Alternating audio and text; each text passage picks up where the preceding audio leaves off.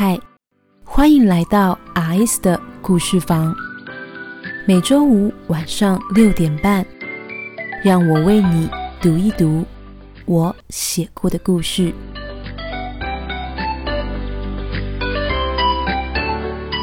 第十二章：陌生人。这会离夜深还有一段时间，两个人说好要一起看一场电影。那去电影院吧。雨欣，你有喜欢的电影院吗？微秀还是秀泰呢？发动引擎时，李运家问崔雨欣。李运家没料到崔雨欣听见他这么说，想了想，然后摇摇头。嗯嗯，不，组长。崔雨欣还是不习惯叫李运家的名字。他轻咳了声，掩饰过去。你愿意看 DVD 吗？DVD？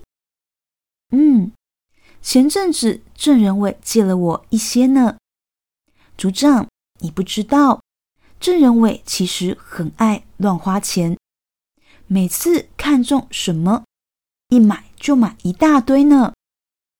这次他也是啊，买了一大堆。刚下档的热门 DVD，说什么要用实际行动支持电影产业之类的蠢话，所以我想说借来，然后帮他多看几次，这样才不浪费。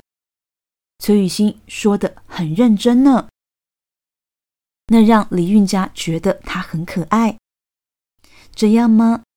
李运家没有拒绝。他的唇瓣漾开一抹淡淡的笑意。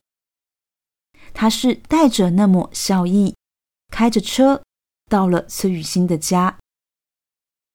崔雨欣住的是屋龄二十多年的老大厦，虽然是有电梯，但电梯的灯光昏暗，电梯也窄小。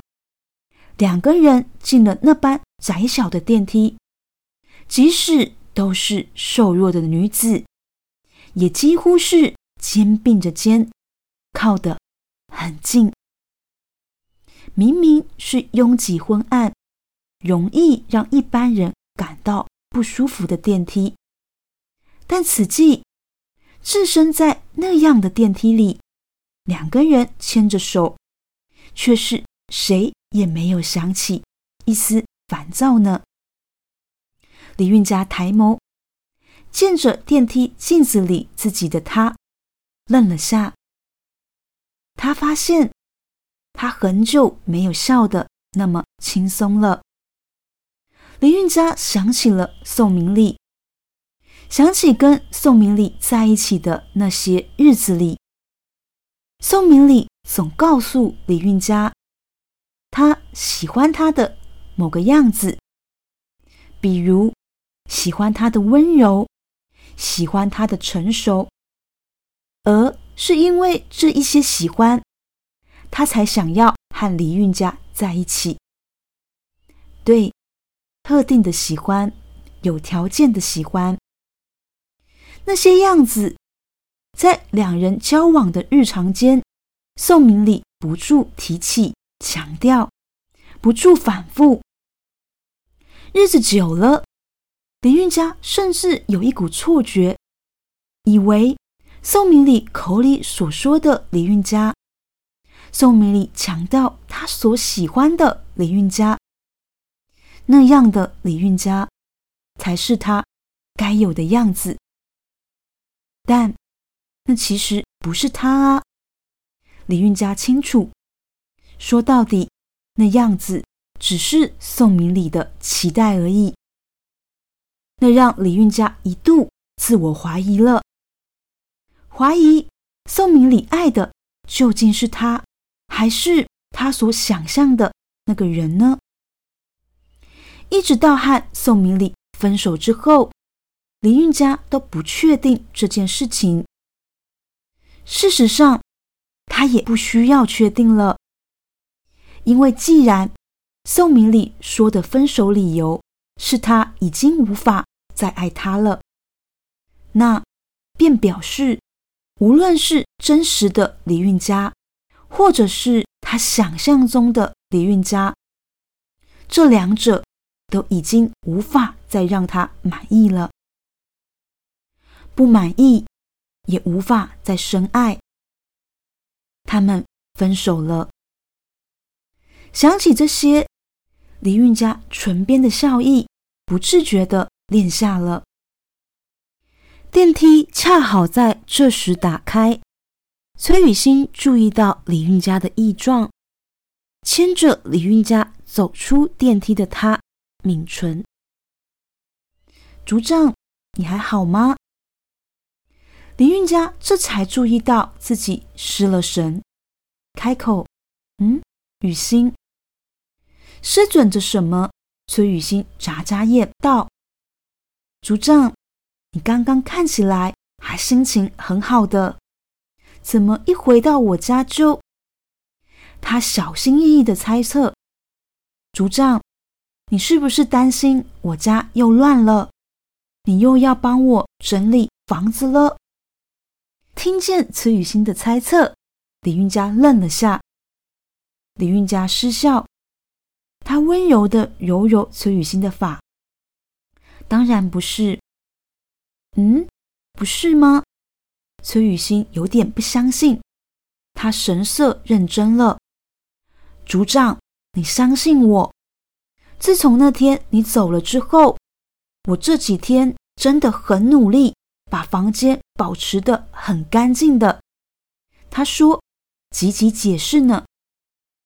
但看崔雨欣这般着急，李运家是再想不起来刚刚的思绪纷纷了。说起来，这阵子好像总是如此呢。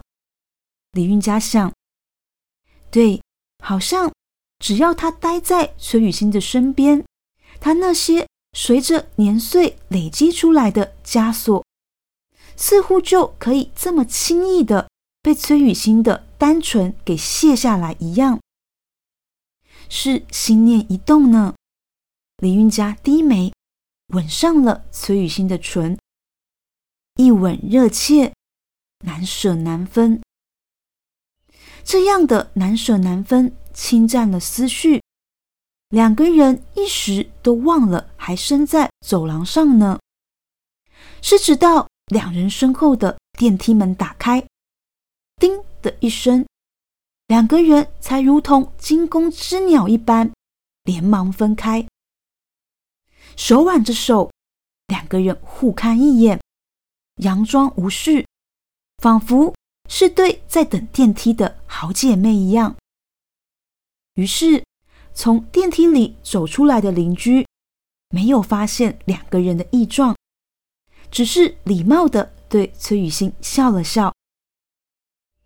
而等那邻居走远，听见远处传来的关门声，崔雨欣松了一大口气，两个人相视而笑。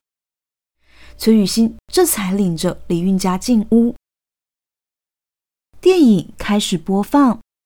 崔雨欣便跳上了床，靠在李运家身旁，那般亲昵呢。还有刚刚在走廊上的那一个吻，崔雨欣抬眸，但望着李运家的侧脸，他却是想起了一件事，一件他本来便在意，此刻更令他十分不安的事情。崔雨欣皱起了眉。雨欣，李运家注意到了他的异状，问他：“你怎么了？”组长，思绪纷纷间，崔雨欣深吸口气。组长，嗯，以后我们在公司里是不是也要像刚刚碰到邻居一样，假装我们很陌生呢？崔雨欣问，问得很轻。他望向李运家，他问，问一个明明答案他心里有底的问题。只是崔雨欣也不明白，为什么直到此刻，他才发现其实他很害怕李运家的答案，他害怕呢，害怕李运家的答案会跟他所想的一模一样啊。